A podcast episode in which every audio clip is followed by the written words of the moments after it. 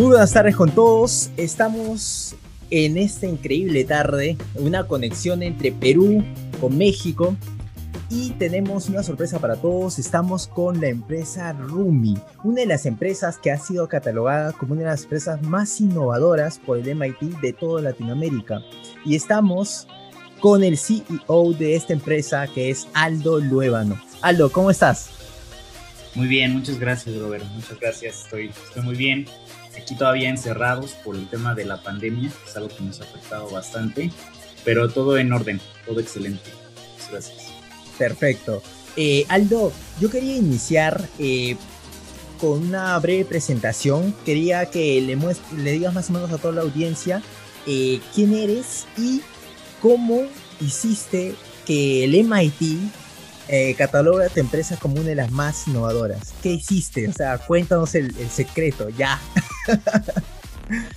bueno, pues, pues muchas gracias. Mira, yo soy ingeniero en cibernética en sistemas computacionales, soy egresado de, la Universidad La Salle ya hace, hace un rato que salí de, de la universidad, ya han de haber sido 13 años, 14 años.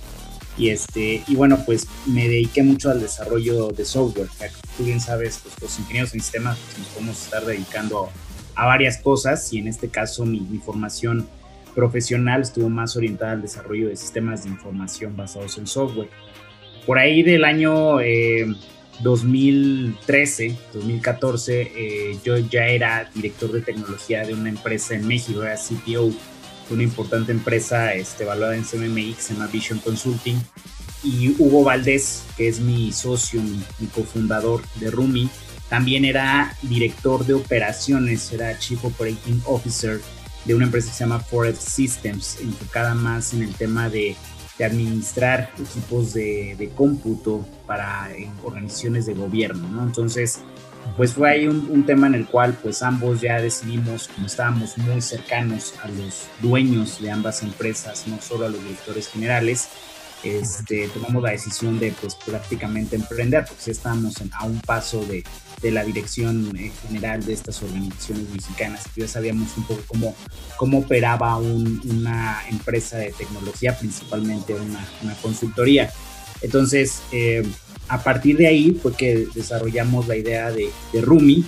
Muy al inicio, definitivamente queríamos hacer robots humanoides. Creo que ese ha sido el sueño de muchos, muchos ingenieros, no solo en México, sino en todas las partes del mundo. Sin embargo, pues en ese entonces no teníamos un capital o no pensábamos nosotros levantar capital para, para crear robots humanoides, ¿no? Era, era un esfuerzo de emprendimiento muy temprano y decidimos, con base en la experiencia que teníamos de, de desarrollo de software, de venta a empresas en un enfoque B2B de soluciones de tecnología e información, decidimos empezar a comercializar productos de software basados sí en inteligencia artificial, sí en data, mucho tema de, inteligencia de negocios, de integración y demás. Y con eso monetizarnos para posteriormente fundar un área de investigación y desarrollo que nos permitía entonces sí crear los primeros robots humanoides en México y, en la región. Y pues evidentemente eh, sí se logró hacer eso, funcionó esa estrategia. Al año 2016 tuvimos ya recursos económicos para poder fundar nuestra área de investigación y desarrollo y creamos el primer RumiBot que eh, pues básicamente llegó a los, a los oídos del MIT Technology, Technology Review, que es la, la, publicación más importante del MIT y como tal nos dieron el, el reconocimiento de un reconocimiento de, MIT Technology Review como de los innovadores más importantes menores de 35 años. Wow, wow. Y, Aldo, una pregunta que se repite mucho es, eh, ¿cómo yo sé que ya estoy listo para emprender? O sea, eh, ¿cómo fue en tu caso? Ustedes dijeron, eh, mira, ya tenemos tanta experiencia, ya estamos desarrollando muchos productos de tecnología, es hora de que hagamos algo propio. Eh, pero ¿cómo te encuentra ese momento? Eh, pasa muchas veces que hay personas que piensan que se tiene que llevar una maestría o más estudios para hacer, para hacer una empresa. ¿Tú qué recomendarías o cómo pasó en tu caso? Bueno, eh, yo, yo, creo que el tema del emprendimiento no es algo que, que vaya ligado a un tema de formación profesional, ¿no? De hecho, desde mi punto de vista, personal, el hecho de que estudies una carrera y estudies a lo mejor una maestría o demás, normalmente está más enfocado en el hecho de que te puedas emplear para una, una organización, ¿no? Y eso está, está muy bien si tu plan de, de vida va, va orientado a eso. Conozco emprendedores buenísimos que no tienen estudios, ¿no? Y que han hecho negocios profitable bien, bien interesantes sin una, sin una base de, de, estudios formales. Y conozco también emprendedores muy buenos que tienen una, una base de, de estudio, una base de, carrera profesional y que les ha servido como una excelente herramienta. Yo creo que, que aunque no es necesario tener una formación profesional para poder ser un gran empresario, sí te da muchas bases y son herramientas muy, muy interesantes que te sirven para el momento en el cual tú ya estás emprendiendo, ¿no? Definitivamente. En mi caso así ha sido. Yo soy una persona fiel creyente de que tiene que haberse una, una carrera profesional antes de, de emprender. Más allá un, un, máster, un, este, un doctorado o certificaciones, lo que puedas tener, ¿no? Creo que el, el proceso de aprender es un, es un ciclo de vida continuo, ¿sabes? Siempre tienes que estar actualizando, aprendiendo nuevas cosas y más cuando ya llevas una empresa, pues, eh, pues tienes que complementar esos, esos conocimientos a lo mejor con otro tipo de, de materias, otro tipo de, de, disciplinas que normalmente tu carrera no, no te las brinda de, de primer mano, ¿no? Uh -huh. Entonces, por ese lado sí creo que, que tiene que haber un, un tema de, de background, de profesional en el aspecto de, de, de, aprendizaje, en el aspecto de carrera profesional. Y el momento en el cual te llega, pues eso va a ser muy, muy subjetivo, ¿no? O sea, no creo que, que en determinado momento, también es importante mencionarlo, todas las personas tengan que ser emprendedores. Eso no, no creo que, funcione. Creo que más bien esto va a depender de mucho de tu forma de ser, ¿no? O sea, el, el camino del emprendedor es un camino sumamente complicado, difícil y que tiene una responsabilidad social, no nada más con el hecho del crecimiento propio, ¿no? sino también el de crecimiento de la sociedad. Eso, eso creo que es importante que, que lo visualicemos y pues va a depender de, de, de, la persona en específico. Tú lo vas a, tú lo vas a, a, sentir. Lo que sí es importante aclarar es de que no, no creo que una persona no deba de, de tomar la decisión de emprender hasta que tenga ciertos grados de estudio, ¿no? Eso creo que sí es un, un error, una, un, una falta de, de concepto real. O sea, creo que tú puedes emprender, como te decía, a lo mejor sin estudios, o a lo mejor con muchos estudios, o a lo mejor este, haber tenido mucho éxito en tu carrera profesional empleado en una gran organización, pero si decides emprender, a lo mejor las cosas no van a ser tan sencillas, ¿no? O sea, eso, eso va a depender un poco de la perspectiva de cada quien.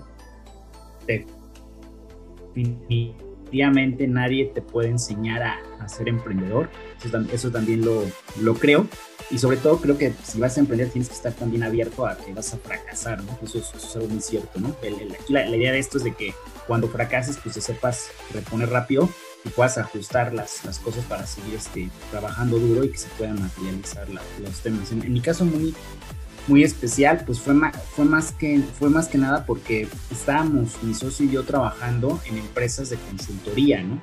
No necesariamente creo que fue lo, lo correcto.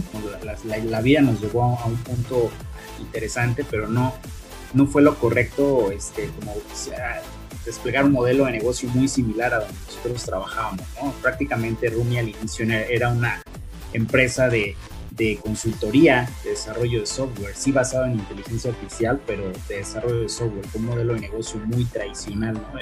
una consultoría de información no creo que eso sea lo adecuado y después me di cuenta obviamente ya, ya sobre el camino cuando ya empezamos a, a trabajar, a tener más clientes, a entender más el tema de negocio.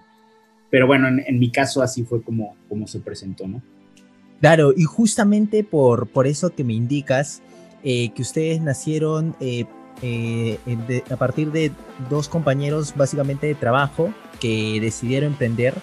Eh, y si es una empresa de tecnología y tú que me dices que tenías el objetivo de hacer robots humanizados, en ese sentido, ¿ustedes soñaron eh, con establecerse sí o sí en Silicon Valley? ¿O cómo veían las posibilidades de, de que una startup pueda sobrevivir con ese nivel de sueños, con ese nivel de metas tan tecnológicas en un ambiente como Latinoamérica?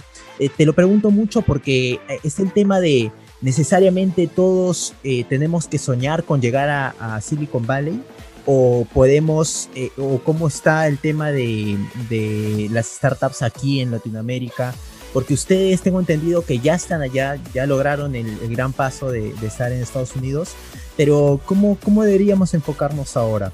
¿Sigue, sigue siendo una meta llegar, llegar hasta allá? Bueno, lo, lo, que pasa es de que creo que un negocio exitoso tú lo puedes hacer en, distintas partes del mundo. eh, sí creo que en la industria de high tech, porque al final del día cuando hablas de robotics tenemos de, de categorizarnos en, en, un, en, un, tipo de cluster, un tipo de, de tech trend, ¿sabes? Y, y, definitivamente en nuestro caso que estamos en la, en la, parte de artificial intelligence, seguimos siendo para la región high tech, ¿no? Entonces, eh, eso, eso porque sí creo que impacta o porque sí es este, un poco complicado. Bueno, pues primero que nada porque eh, normalmente para hacer tecnología disruptiva, tecnología innovadora, necesitas capital, capital de trabajo para sobre todo invertirlo en research and development, en R&D, ¿sabes? Y pues normalmente si en la región, si, si el, el mindset de, de, Latinoamérica es no crear tecnología, sino más bien utilizar tecnología que viene de otras partes del mundo, pues pasa, vas a, este, a remar sobre corriente, ¿no? Eso, eso definitivamente es lo que nos ha pasado. Y la ideología de Silicon Valley, al ser uno de los polos de, innovación, de innovación pues no piensa en eso, ¿no? O sea, piensan muy distinto este, un empresario, un, un inversionista, un accionista en Silicon Valley que alguien en, en, Latinoamérica, ¿no? Eso es algo que hemos nosotros enfrentado muchísimo ha sido muy complicado la, la, las circunstancias acá.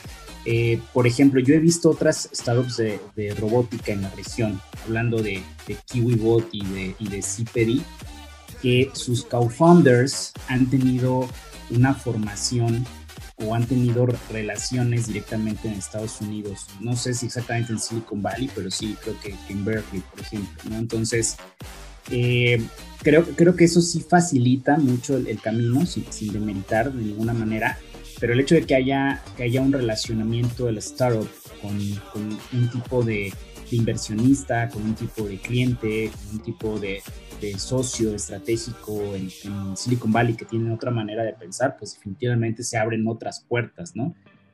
En nuestro caso, que somos una organización 100% bootstrap, o sea, que hemos crecido con nuestros propios recursos y aunque tenemos una oficina de vinculación en Silicon Valley, nacimos en Latinoamérica, nacimos 100% en, en, México y ninguno de los co-founders estudió en, en, MIT, en Stanford o, en alguna otra universidad, ¿sabes? Entonces, eso sí, ha, sí ha causa un poco el, el tema de que de que sea, sea complicado porque nosotros tenemos que a su vez evangelizar, evangelizar tanto a inversionistas, al ecosistema de, de venture capitalists, al, al, a los mismos clientes, los tenemos que evangelizar con, con, la, con por qué tienen que adquirir tecnología mexicana y no estar esperando tecnología japonesa, ¿no? por decirte algo.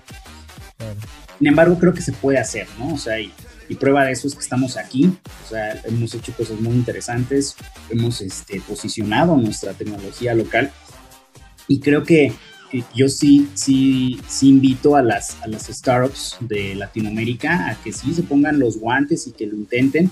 Parte yo creo que de la clave del éxito es de que, de que no, no hay un, un solo camino probado hacia el éxito, ¿no? Creo que, por ejemplo, muchas de las startups que están en Silicon Valley, el camino que siguen es, bueno, a lo mejor trabajan en, en bueno, pues estudian los co-founders en una buena universidad, de ahí se suben a, a, un batch interesante de aceleramiento como este Y Combinator o todos los que, los que hay actualmente, y, este, y después de eso ya empiezan a, crecer, y empiezan a, a, tener series de inversión, Series C, Series A, y, y empiezan a, a seguir ese path, ¿no? En Latinoamérica eso es totalmente diferente, ¿no? Tenemos que hacer bootstrapping. Sería muy raro que, que levantáramos capital este, para hacer robótica si no antes tenemos ventas, si no antes tenemos un track record, si no estamos posicionados en el mercado. La verdad es que es algo muy, muy, muy difícil, ¿no? Entonces, eh, el camino para llegar al éxito no, no va a ser ese path tradicional que existe en Silicon Valley, ¿no? Definitivamente tenemos que trabajar mucho con nuestros propios recursos, buscar clientes, para ver la manera en la cual podemos este, monetizar rápido, ágilmente, convencer, hacernos notar, tener tecnología robusta. Hay cosas buenas que tenemos en la región que no tienen en otras partes del mundo. Primero que nada, los salarios, ¿no? O sea, los mismos ingenieros mexicanos no es algo que nos orgullezca, pero nuestro salario es mucho menor que, que existe en, este, en otras partes del mundo y eso que permite pues, que podamos también crear tecnología muy barata, pero buena, de calidad, pero buena. Entonces, hay cosas interesantes que se pueden estar visualizando en la región. También el hecho de la mano de obra, cuando hablamos de robótica, pues estamos hablando de hardware y el hecho de, ensamblar componentes en, México, en otras partes de Latinoamérica, es mucho más económico que, en Estados Unidos. ¿no? Inclusive somos competidores de Asia para cierta manufactura, según Boston Consulting Group. Entonces, creo que sí se puede hacer. O sea, más bien el, mensaje que te digo es, cuesta trabajo y no hay que seguir el path tradicional de, de, aceleración, de incubación, aceleración, levantar capital y en 10 años ser profitable, como cualquier startup de, de tecnología. Hay que jugar mucho con las estrategias de bootstrapping, hay que, que cambiar el mindset, pensar fuera de la caja, estirar arrastrar el lápiz fuera, fuera de la hoja de papel para poder lograr llegar a un punto, pero definitivamente se puede hacer, ¿no? no hay nadie quien, quien te diga que es imposible o que no lo puedas hacer. Y yo sí invito a, las, a todos los, los, ingenieros, a los miembros de esta comunidad a que busquen la manera de, emprender, ¿no? Claro, y qué importante consejo. Primero ser autosostenibles y después pensar tal vez en, en inversión o irse a otros países. Primero hay que enfocarnos en que solamente la empresa puede ser sostenible ella misma. Eh, buscar sus propios clientes, buscar su propio, eh, sus propios ingresos. Entonces, eso es importante, que primero se establezca una meta, tal vez a corto plazo, de poder conseguir un dinero con el cual hacer investigación, como dices, hacer todo el tema de innovación, pero primero tal vez eh, irnos como el tema, como lo hicieron ustedes con Rumi, primero haciendo todo el tema de software, haciendo todo el tema de, trabajos que acá en Latinoamérica son ya un poco convencionales para después empezar a innovar. Claro. Eso mismo te iba a consultar, eh, Aldo, en el tema de cómo cambian los objetivos. Ustedes me imagino que al principio eh, pensaron mucho en, vamos, nuestro objetivo es hacer un robot, y, pero en el camino ustedes vieron que su objetivo fue, fue cambiando un poco de acuerdo al mercado eh, hasta llegar hoy en día a tener un robot eh, que está en un hospital. Cuéntanos de ese caso, de, cómo es que llegaron desde, desde nada hasta tener eh, este caso de éxito de un robot dentro de un hospital en todo este contexto del COVID-19. Sí, sí, es, es buena, buena pregunta. Mira, yo te diría que nuestro objetivo nunca ha cambiado, ¿no? Y cualquier organización, también es un, tema de, este, de, consejo, ¿no? un consejo que les puedo dar. Es de, eh, ustedes se planteen distintos tipos de, objetivos a, distintos niveles. O sea, nuestro objetivo siempre ha sido hacer robótica eh, humanoide en la región, ser líderes de, robótica humanoide, por un simple sencillo, una, una, una, simple y sencilla razón. Hay una oportunidad de negocio enorme en la robótica, en la robótica, o sea, la robótica humanoide es the next big trend, ¿sabes? O sea, la oportunidad del mercado asciende a 66 billones de dólares, hablando macroeconómicamente, ¿no? Y eso según estudios de, Boston Consulting Group, de Deloitte y demás, la oportunidad del mercado existe ahí y se, está materializando, ¿no? Esa es, esa es, la visión. A partir de ahí, pues van a haber objetivos a, a, mediano plazo, a bajo nivel, más tácticos, no tan, no tan estratégicos, ¿no? Por así decirlo este, y hay que bajarlos, hay que bajarlos a objetivos medibles que poco a poco se vayan, se vayan materializando. Entonces, te, comento eso porque primero, lo que digo ahí está, o sea, hacer robótica en la región, robótica humanoide, hay una oportunidad de mercado enorme cuando hablamos de robots humanoides, cuando hablamos de inteligencia artificial, ahora vamos a ver objetivos eh, más tácticos, más operativos, que nos vayan llevando a ese objetivo estratégico en el mediano, en el mediano o, o largo plazo, ¿sabes? Entonces, eh, a partir de ahí, nosotros, eh, y pasó algo muy, muy interesante, muy, muy interesante, porque este, al inicio, al inicio de la, de la compañía, cuando nosotros eh, queríamos hacer eso y llegamos a un punto en el cual creamos el primer robot comercial, era un robot para, para el control del hogar, ¿no? con un enfoque hacia, hacia consumidor. Ese robot que, que, con, que construimos de control del hogar en algún momento no lo pudimos llevar al, mercado latinoamericano porque todavía no había una adopción fuerte de Internet de las Cosas, no había una madurez en temas de smartphone y de IoT. Entonces, aunque teníamos ya inversionistas para llevar el proyecto muy fuerte en toda la región, decidimos pivotear nuestro modelo de negocio porque en nuestro análisis del riesgo no, no era viable hacer eso y tomamos la decisión de empezar a, comercializar robots hacia B2B, porque habíamos invertido en la tecnología, ya teníamos la tecnología probada, ya al final de cuentas mucho del ADN de esos robots es de que se pudieran estar adaptando, nuestros robots domadores se pueden estar adaptando a distintos casos de uso en la industria y eso lo que nos permitió fue que entonces comercializamos robots para empresas, ¿ok? Entonces a partir de ahí pues han habido muchos casos de éxito, ¿no? A nivel de retail, de, de banca, eh, de healthcare que hemos desplegado, soluciones de inteligencia artificial y robótico humanoide. Y justamente con la pandemia, siguiendo este mismo enfoque de componentes reutilizables que puedan hacer que nuestros robots se adapten a distintos tipos de requerimientos por las organizaciones, fue como desarrollamos el, robot COVID-19 y el robot Healthcare, que son dos robots que están operando ahorita 100% en hospitales, ¿no? Entonces, eh, esa es un poco la idea alrededor de esto. Eh, justamente con el, con el tema del robot COVID, pues, nos preguntaban cómo pudieron hacer un, humanoide tan avanzado, tan rápido, porque pues, obviamente ustedes no sabían que iba a llegar el COVID-19, ¿no? Y la respuesta es, bueno, nosotros tenemos los componentes ya construidos, tenemos la propiedad intelectual de estos componentes desde hace mucho y con estos, con estos eh, componentes simplemente los alambramos como piezas de Lego para solventar distintos requerimientos en industria. Claro, entonces, eh, qué importante en todo caso es no perder el enfoque, ¿no? No perder eso que, queremos. El enfoque mm. sigue ahí, o sea, la manera en cómo llegas ahí, cómo llegas ahí es lo que tienes que cambiar, ¿no? El objetivo es eso, eh, ahí está, está identificado y demás. Ahora, cómo llegas ahí es lo que puedes estar cambiando y puedes estar pivoteando y puedes estar haciendo bootstrapping. Pero eso es eh, la manera en la cual llegas, ¿no? O sea, como quien dice, el, el qué se mantiene estático fijo. ¿Cómo llegas a ese qué? Es ahí donde tienes que, hacer la, estrategia puntual y puede ser totalmente mutable conforme pasa el tiempo. Sí, y la, eh, la adaptabilidad también, porque es como que ustedes reaccionaron muy rápido al tema de, oye, eh, tenemos una pandemia, vamos a hacer un robot que pueda eh, ayudarnos, en este caso, a, a, controlar a las personas que están en la sala de espera de un hospital, etcétera, ¿no? Y hacerle un par de pruebas.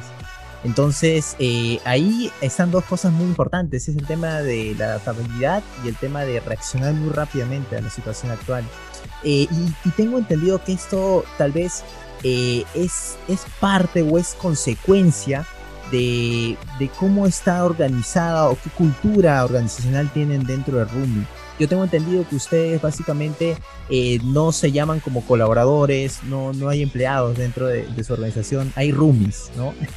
Y entonces, y este es un, y es un storytelling muy bonito porque le da corazón a la empresa.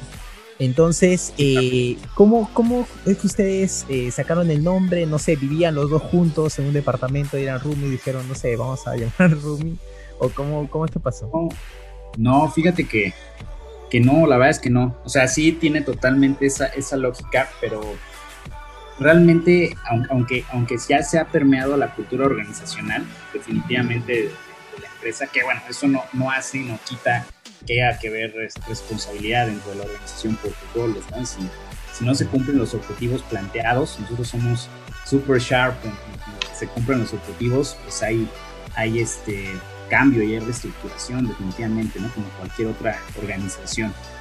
Ahora bien, eh, en el caso del, tema de, de, realmente el enfoque es más hacia nuestros clientes. ¿Por qué? Nuestra ideología muy, muy al inicio de, la compañía fue eh, las organizaciones, como tú bien lo sabes, tienen un core, un core de negocio, ¿no? Hay quien se dedica a, hacer refrescos, a manufacturar ropa, a vender pizzas, lo que sea necesario, ¿no? Entonces, esto es muy interesante porque normalmente cuando utilizan tecnología de información, tienen que habilitar un core de tecnología de información. Entonces, pues eso no es lo que se busca. Más bien nosotros lo que queremos ser es un roomie para las organizaciones. Queremos ser un roomie, un compañero tuyo, donde compartas la responsabilidad tal cual las personas que habitan en un mismo lugar, uno se responsabiliza de lavar los platos y el otro se responsabiliza de mantener la casa limpia de la misma manera, ser más un socio estratégico para las organizaciones, donde nosotros en Rumi nos encarguemos de todo su core tecnológico y las empresas se dediquen 100% hacia su core de negocio, ¿no? No se tengan que preocupar por la parte de tecnología. Justamente eso toma mucho sentido actualmente porque nuestro enfoque de, de robótica, el, el, offering que tenemos es el concepto de Robotics as a Service, ¿no? Un Customizable Robotics as a Service, donde nosotros seamos los responsables de los despliegues de los robots humanoides, de las actualizaciones de hardware, del entrenamiento machine learning, del transporte de los robots humanoides, porque evidentemente las empresas no tienen expertos de robótica en su staff de TI y no deben de tenerlo, tienen que tener expertos en, el core de su negocio. Imagínate lo, costoso que sería para las empresas tener in-house ingenieros en robótica. Entonces, por este lado es mucho, sigue siendo el ADN de la empresa, nosotros responsabilizarnos de del todo el core de tecnología de las empresas y al final del día que ellos se puedan enfocar en, su core de negocio. Claro, claro. Qué, interesante eh, de ver. O sea, todo el mundo dice, no, sí, nosotros somos sus aliados estratégicos, pero ustedes transformaron ese concepto en somos roomies. Y ya con decirte roomies te estoy diciendo muchísimas cosas. ¿no? Exacto. Muy bien ahí. Eh, iba a considerar también el tema de tú a lo largo de todo este tiempo, eh, de liderar esta, esta empresa. Eh, en, este caso, tuviste muchas caídas, tal vez por así decirlo, muchos aprendizajes, muchas victorias también. Y mirando hacia atrás, ¿qué es lo que le recomendarías a un joven que va a empezar o que ya tiene el puesto de CEO dentro de su, de su grupo de amigos que van a empezar con esta startup? ¿Qué le dirías después de tanto tiempo, después de, de llegar, Dios mío, tan, tan lejos? Eh, ¿qué, le puedes decir a ese joven? Bueno, yo ahí lo primero que te diría es que el, nombre de, CEO es, es, lo más fácil de, obtener, ¿no? O sea, tú formas una startup, pues tu CEO, o a lo mejor estás tú y tu co-founder, ¿no? Pero creo que, que, algo que yo me, gustaría este, recomendar y si pudiera regresar un poquito el tiempo atrás, creo que debemos, debemos ser un poco más críticos al tema de, de valoración del, del, mercado. O sea, creo que eso es sumamente importante. O sea, partir antes de lanzarnos a emprender, antes de iniciar todo, tratar de, de hacer una estrategia papel. Creo que eso, es, creo que eso sería algo, algo interesante.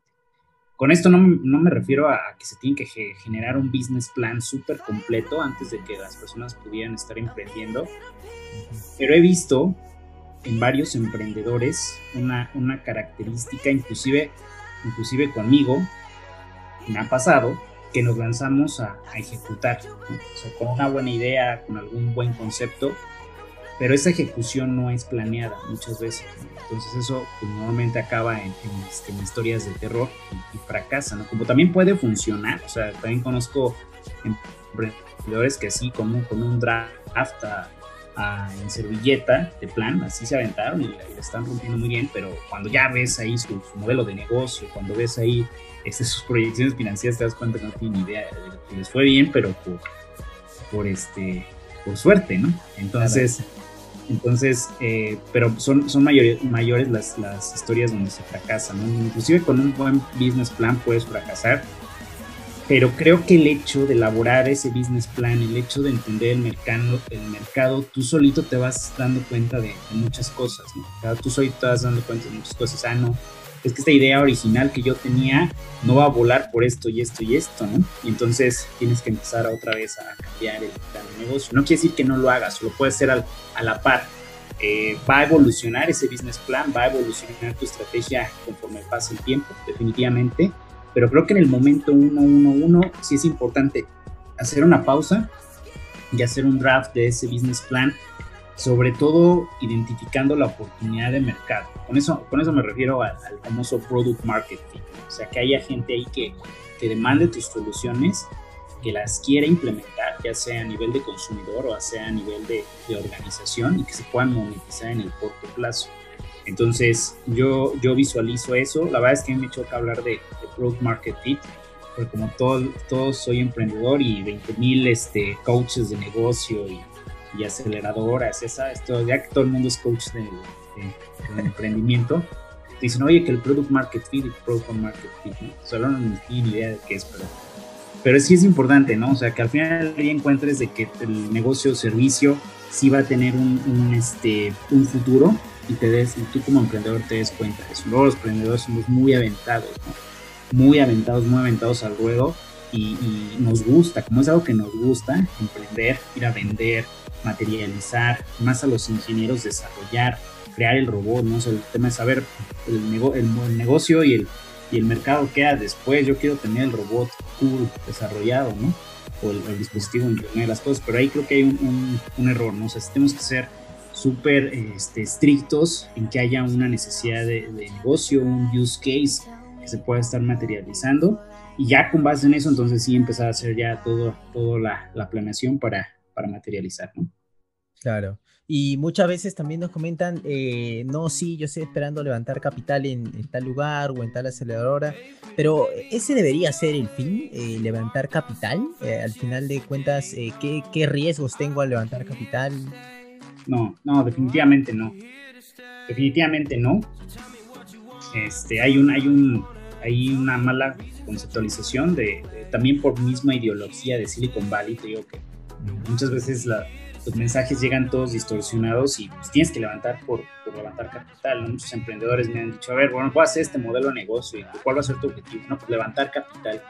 No, pues, no, o sea, el capital es, es, un, es un vehículo, ¿no? Y al final del día tenemos que ver al capital como un activo. Al final del día es, es un activo para las organizaciones y cuesta tenerlo. Obviamente el hecho de que, tengas capital, pues vas a tener que dar un, porcentaje de tu empresa o a lo mejor lo vas a obtener con deuda o con un soft landing, o sea, hay, hay, que, hay que pagar por ese, por ese capital, ¿no? Entonces, eh, depende de la estrategia que tú tengas, yo te diría eso, ¿no? O sea, va a depender mucho de la estrategia que tú tengas, eh, si vas a levantar capital o no vas a levantar capital, ¿no? O sea, te pongo nuestro mismo ejemplo, nosotros llevamos seis años en el mercado y no hemos levantado capital formal, o sea, eso es eso es este, importante conocerlo. Hemos llevado esquemas de deuda, un poco de Friends and Family muy al inicio, pero no, no una, una ronda formal de capital. Ahorita sí estamos ya en, un tema de, de, inversión de capital ya más serio con inversionistas institucionales, pero en los primeros años, pues la verdad es de que no, y creo que, fue una, una, buena decisión, ¿no? Entonces, eh, no, definitivamente tiene que ser el, el, modelo de negocio, el core de, de la organización, y después sí visualizar en la estrategia al capital como un activo para poder crecer el negocio, ¿no? O posicionar definitivamente. También, no con esto quiero decir que, que le huyan a, levantar capital, porque si al final ya están creando una startup, también hay que jugar en el ecosistema de las startups, ¿no? Y el hecho también de que en determinado momento no hayas tenido rondas de, de capital para inversionistas en, Silicon Valley, en otros polos de innovación, es raro, es, se ve extraño, ¿no? Es como, como quien no ha tenido una línea de crédito, no tiene un crédito, Entonces, eh, lo mismo pasa, ¿no? Definitivamente lo mismo pasa. Es muy difícil que, que hagas high tech y de dónde salió el dinero. Este, lo hiciste tu bootstrapping, pues entonces dudo un poco de tecnología a ver si, si es lo suficientemente robusta. Entonces, creo que sí es importante, es un, es un concepto importante, pero también como lo es recursos humanos o como lo es el área de ventas. Entonces, en algún punto de, la, de las organizaciones, cada uno de esos assets, como recursos humanos, este, ventas, de, delivery, research and development o, o este, venture capital, toman mayor relevancia, ¿sabes? O sea, dependiendo, pueden haber unos años para tu organización que tu core sea delivery, o que tu core sea research and development, o que tu core sea eh, fundraising, totalmente venture capital, ¿no? Pero va a depender un poco del stage en el cual te encuentres, y más porque una startup difícilmente va a tener todas esas capabilities juntos en un momento inicial, ¿no? O sea, va, a ser más un tema de este año o este periodo le voy a poner más foco a research and development, el siguiente más hacia levantar capital, el siguiente más hacia ventas, el siguiente más hacia delivery quality of service. ¿Por qué? Porque un startup no tiene todas las capacidades que una estructura organizacional va a tener una empresa grande, ¿no? Entonces, por eso mismo es de que hay que empezar a priorizar año con año a qué le vas a poner más, más foco, ¿no? Wow, wow. Gran consejo. Y, hablando de eso, también quería eh, saber qué, eh, ¿qué, normalmente páginas revisas como para actualizarte un poco acerca del ecosistema, del mercado? Muchas veces la pregunta normal es qué libros eh, recomiendas y también puede ser una pregunta o una respuesta en todo caso, pero a mí me gusta más eh, preguntar el tema de qué páginas en este caso visitas como para actualizarte un poco más del ecosistema o para ver tendencias en este caso. Y si quieres regalarnos por ahí una recomendación de libros, somos todos oídos también. Buenísimo, mira, básico para mí, eh, TechCrunch, ¿no? Creo que es este, uno de los puntos más eh, sobresalientes en noticias y, demás. Como, como ahorita te comentaba, estamos sí en un levantamiento de capital eh, sí te tienes que mantener cercano a portales donde se hayan hecho transacciones. O sea, si, si tu startup en este momento se está levantando capital, eh, por ejemplo, yo te recomendaría Crunchbase. Y hay una, hay una plataforma que está tomando mucho, mucha fuerza en Latinoamérica que se llama Contexto. Un amigo de, Víctor, que le mando un saludo por si lo ve. Este, Contexto es un excelente, un excelente foro y está tomando mucho foco hacia Latinoamérica. ¿no? Yo creo que va a ser el, el nuevo Crunchbase en corto plazo. Context, este, así se llama, con SEO Context.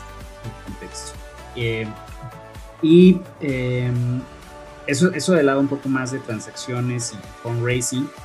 Ya hablando per se en, temas de, tecnología y en este caso en, en su lado de robótica, yo creo que un excelente foro es G-Robot Report.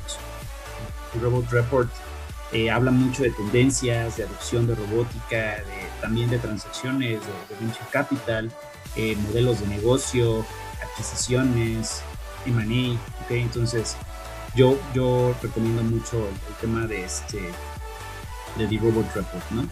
Y, finalmente, en cuanto a, a, libros que me han servido, uno que es este, yo soy muy, muy, muy fiel creyente de una tendencia no solamente para marketing y para ventas, sino para poder acelerar el proceso de crecimiento de una empresa que se llama Grow Hacking, ¿no? Entonces, eh, Grow Hacking Marketing creo que es una de las Biblias que se tienen que, leer sí o sí para un emprendedor. Obviamente, Lean Startup de, Eric Rice, súper básico, se tiene que, tener leído.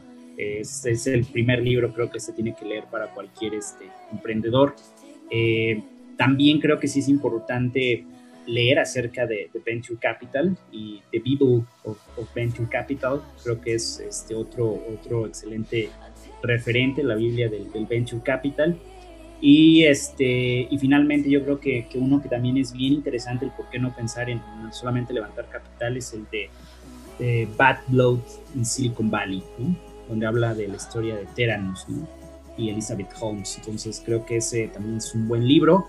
Y también para temas de, de shortcuts y, demás, un, libro que, me gusta y que un amigo me lo recomendó en una ocasión, se llama Chaos Monkeys in Silicon Valley. Entonces ese, ese también lo, lo, recomiendo como, como libro. ¿no? Ok, perfecto. Pues ya tenemos ahí para leer, chicos, una tarea que nos ha dejado Aldo Lévano. Y también eh, quería consultarte el tema de eh, dentro de todo este panorama, todo, este ecosistema digital, tenemos eh, Machine Learning, tenemos ciencia de datos, tenemos robótica, y básicamente Rumi se encarga de, todos esos campos. Hace servicios en la nube, hace robótica, hace inteligencia artificial. pero en Latinoamérica, como tú decías, hay un tema también de evangelización de que las empresas tienen que ir con los, eh, con los dueños de los negocios y decir lo importante que es eh, adoptar esas tecnologías dentro de sus negocios. Eh, pero para pivotear rápidamente aquí en Latinoamérica, ¿qué, ¿qué tendencia ves que va a explotar en los próximos años? Ya sea, no sé, data science o tal vez va a explotar mucho la visión artificial. a nivel mundial podemos hablar de muchas tendencias, eso sí definitivamente, pero a nivel Latinoamérica, ¿qué, ¿cuál ves que, que, están adoptando mejor las empresas? ¿Qué, rubro? Bueno, em, hay, dos perspectivas, ¿no? Evidentemente la perspectiva macroeconómica eh, abre mucho el panorama a hablar de robótica humanoide. O sea, creo que ahí va a haber una oportunidad de mercado enorme pero que no es tan accesible por el hecho de la creación de robots, ¿no? O sea, no es fácil hacer hardware definitivamente en la, región, si es capital intensive, ¿no? Eso creo que es importante decirlo. para crear robots hay que invertir en, hardware, ¿no? Y hay estrategias que, que, se pueden seguir para que no, no te pierdas en ese camino. Eh, pero normalmente creo que lo que viene muy fuerte es, la adopción de, inteligencia artificial y va, va a continuar, ¿no? Y van a haber, van a haber más oportunidades de, puestos para científicos de datos, para especialistas en el desarrollo de la nube y demás. Fíjate que pasa algo, pasa algo interesante, ¿no? En, esa pregunta y profundizar un poquito más. La realidad es de que cuando nosotros hablamos de, adopción de estas tecnologías como cloud, eh, data, eh, temas de data lakes, eh, temas de data management, temas de ciencia de datos, machine learning, feature engineering, robotics, IoT y demás, realmente todo está, todo está junto con pegado. O sea, es, es muy difícil hablar al día de hoy de robótica humanoide si no sabes que adentro de la robótica humanoide hay cloud computing, hay data lakes, hay machine learning, hay artificial intelligence, hay feature engineering, hay Internet of Things. O sea, estamos hablando que, que la robótica humanoide tiene todas esas tendencias que sonaban unos años anterior muy fuerte, pero todas las tiene integradas, ¿no? Entonces, es lo mismo que está pasando al día de hoy con inteligencia artificial, por ejemplo, ¿no? O sea, si hablamos nosotros de, de inteligencia artificial pura a nivel de software, pues tenemos que hablar de cloud computing, tenemos que hablar de, de data lakes, porque la mayoría de los algoritmos de machine learning pues necesitan datos para ser entrenados, ¿no? Y tenemos que hacer higienización de esos datos y feature engineering para hacer más precisa la, la ejecución y la inferencia de los algoritmos de, de, machine learning. Entonces, de todas maneras, tenemos que estar hablando de data, tenemos que hablar de cloud computing, de storage, de, de, la, de elasticidad, de contenedores, ¿no? Entonces, bueno, yo como lo veo son a, a distintos layers. Obviamente, cuando hablamos puramente de, de, cloud computing, pues estamos hablando de un layer muy, muy, muy genérico, ¿no? no tan, no tan disruptivo, no tan, no tan este, sharp hacia una tendencia, no están a un mercado, sino muy, muy, muy, muy, muy global. Pero cuando ya hablamos de, soluciones de inteligencia artificial, de robótica y demás, pues ya estamos incorporando todos esos layers anteriores, integrados, por, así decirlo, ¿no? Veo que también va a haber una oportunidad interesante con quantum computing, porque al final del día el quantum computing es un catalizador ¿sabes? O sea, no quiere decir que sea una, una tendencia que se ejecute por sí sola, sino que va, va a catalizar las aplicaciones actual, actuales de inteligencia artificial, las va a potencializar, ¿sabes? Fuertemente. Entonces, todo el tema de despliegue on edge de algoritmos de machine learning dentro de dispositivos inteligentes, dentro de, de robotics y, y Internet of Things, se va a poder potencializar de manera enorme, ¿no? A lo mejor todo se va a tener que detonar un cloud de nuevo, pero, pero va a ser mucho más, mucho más potente. Entonces creo que ahí hay una, una oportunidad también interesante en temas de, de, de, quantum computing, ¿no? Y obviamente todo el tema de despliegue on edge, creo que poco a poco eh, se están haciendo arquitecturas híbridas donde el procesamiento de, de machine learning robusto o, el entrenamiento principalmente ocurre en la nube, pero ya cuando queremos hablar de, esquemas operativos de interacción con, smart devices, asistentes o, en este caso robotics, va a ocurrir en, despliegue 100% on edge. ¿no? Interesante. Entonces, eh, se vienen esas tres tendencias, eh, quantum eh, computing, está el tema de todo el tema de inteligencia artificial, dos tendencias que vienen con fuerza dentro de Latinoamérica. Así que apuntarlo chicos. Y también queríamos ver eh, ya como las últimas preguntas, eh, que quisiéramos saber más o menos cuáles fueron esos, esos momentos eh, importantes dentro de toda tu carrera como SEO que tú decides o, tal vez que tú dices, sabes que el rumbo en la empresa va va a ir para este lado o tiene que ir para acá. esos momentos que son complicados de decisión, eh, ¿cómo, ¿cómo, las debe afrontar en sí un, líder de, una corporación? Porque hay muchos momentos en los que uno siente que ya no, ya debería tirar toda la toalla, ya debería acabar con todo. ¿Cómo, cómo es esa fortaleza mental para decir, sabes qué, la decisión de ahora va a ser así y el equipo se va a girar para este lado porque no podemos morir, tenemos que seguir para adelante? ¿Cómo, ¿Cómo tú lo has vivido ese momento? Porque muchos podemos pensar que esa es una carrera romántica, donde eh, presentamos una idea, nos llega dinero y ya estamos con eh, Mark Zuckerberg allá en, en, Estados Unidos, ¿no? Entonces, eh, ¿cómo, ¿cómo, tú ves ese, punto? Bueno, pues sí, definitivamente yo creo que la, el mayor em, el mayor eh, reto de un CEO para startup. También ya, ya en el momento en el que te vuelves, más un scale-up, una, una, empresa un poquito más, más este, tradicional, sí, sí considero que es un juego mental. O sea, definitivamente es un, es un juego mental. Yo creo que muchos de los, de los CEOs slash co-founders, como tú dices, pasa por nuestra mente muchas veces tirar la, tirar la toalla, ¿no? O sea, y muchas veces el, el tema de, de, operar una startup es, sientes que en cualquier momento todo va a explotar, ¿no? Es muy común que se diga eso, ¿no? más cuando es high tech, ¿no?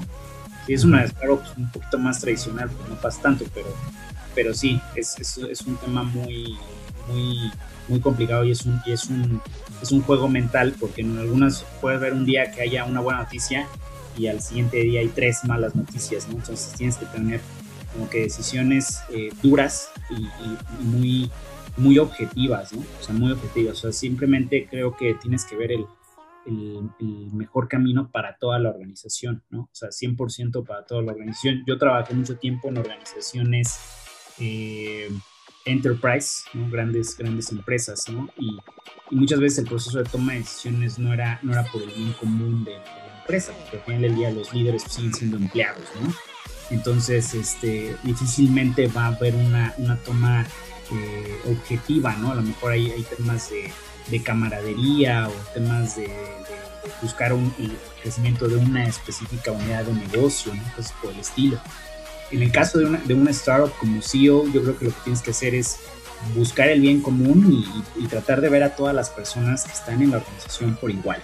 Eso es, eso yo creo que el, mayor reto, eh, porque al final del día yo lo veo mucho con, con mi C-Level, ¿no? Cada, cada, postura, cada punto de vista está orientado a, al, al, bien común de su unidad de negocio, ¿no? O sea, cada uno va a ver por el crecimiento de su unidad de negocio, entonces tú tienes que ser lo suficientemente frío, objetivo, para ver que el crecimiento va a ser para toda la organización, ¿no? Y si alguna de las piezas pues, no está funcionando, no está, no está eh, haciendo lo que se busca, ser muy rápido reestructurando, ¿no? ser muy rápido reestructurando y, y, arreglando la situación para que se puedan estar este, dando las cosas como se buscan.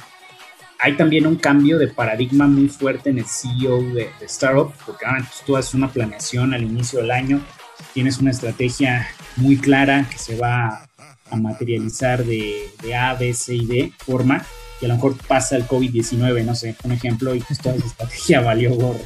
Nada, nada, se va, nada se va a hacer así. Entonces no te puedes aferrar, ¿no? Que, ah, bueno, pues me aventé un, un mes haciendo mi estrategia a inicio del año y pues no es así, ¿no? No va a volar de esa manera. Entonces, hay que ser lo suficientemente rápido y decir, a ver, bueno, voy a cambiar, yo le voy a poner poco a esto, en esto, en esto, en esto, en esto, y vámonos, ¿no? Ahí, ahí este, sobre eso, sobre eso cambiamos. Claro.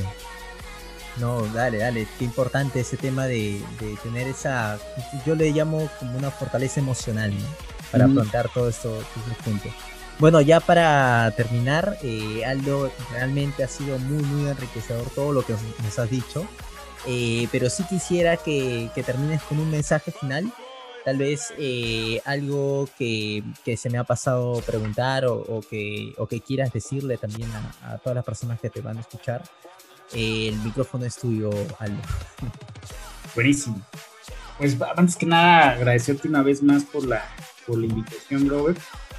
Y a toda la comunidad de, Data Scientists de, Perú, creo que en Latinoamérica necesitamos más más ingenieros, más data scientists con, el aspecto de innovar, ¿no? de, poner su startup, de crear proyectos.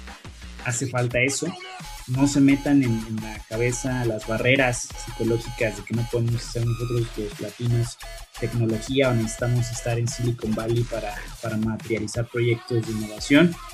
Podemos hacerlo desde la región, podemos crecer enormemente hay muchas historias de éxito, ¿no? Y, y, no tengan miedo a emprender en temas como robótica, como inteligencia artificial, como Internet de las Cosas, Quantum, todas las big trends que vienen con mucha fuerza, porque mientras más lo hagamos, pues entonces vamos a cambiar más el mindset, tanto de clientes, de industria, de inversionistas, ¿no? Es muy, muy, muy difícil si uno, una única persona va con un inversionista a decirle, oye, invierte en robótica, ¿no? A que vayamos miles decirles de, robótica. Entonces, este, los invito a que lo hagan, que no busquen el camino fácil. Eh, van a venir muchos eh, fantoches a traerse tecnología de otras partes del mundo. Y pues hay que ser lo suficientemente críticos para ver de dónde viene esa tecnología, qué, qué tipo de background tienen las personas que lo están trayendo, a ver si es cierto y sobre todo que pues, demostremos que en Latinoamérica podemos hacer tecnología en la región y, ser líderes y después ser líderes en el mundo. No hay que poner esas barreras mentales. El camino definitivamente no es sencillo, pero, pero lo podemos hacer, ¿no? Y la gente necesita oportunidades de empleo en toda Latinoamérica, ¿no? la situación está muy difícil en, México, en, todos los países, ¿no? Entonces, eh, quiero, quiero repetir eso hay que, la manera que también nuestra economía se potencialice es con la tecnología. La tecnología es un excelente vehículo y inclusive para que dejemos de ser países tercermundistas, ¿no? Entonces necesitamos, necesitamos más jóvenes creando startups de robótica, de AI, de machine learning, creando un ecosistema fuerte, ¿no? Y en conjunto que nos podamos ir hasta arriba todos. Perfecto. Entonces fue con nosotros Aldo Luégano de Rumi un latinoamericano como tú que me estás escuchando, que una vez tuvo un sueño y hoy en día lo está logrando, lo está rompiendo allá por Estados Unidos y por todo el mundo. De verdad, Aldo, eh, todas las buenas vibras para Rumi. Realmente es todo un ejemplo para nosotros y esperamos eh, más adelante podamos tener eh, más sesiones, tal vez invitarte a, a, uno que otro workshop que nosotros hacemos, pero sí eres realmente todo un ejemplo para nosotros. Muchas gracias. Entonces, un fuerte abrazo, Aldo. Un abrazo, eh, mucho. Desde Perú para México. Muchas gracias. Esto ha sido Somos Data, el podcast oficial de DSRP. Síganos porque se vienen muchas más entrevistas a profesionales en ciencias de datos e inteligencia artificial. Hasta la próxima.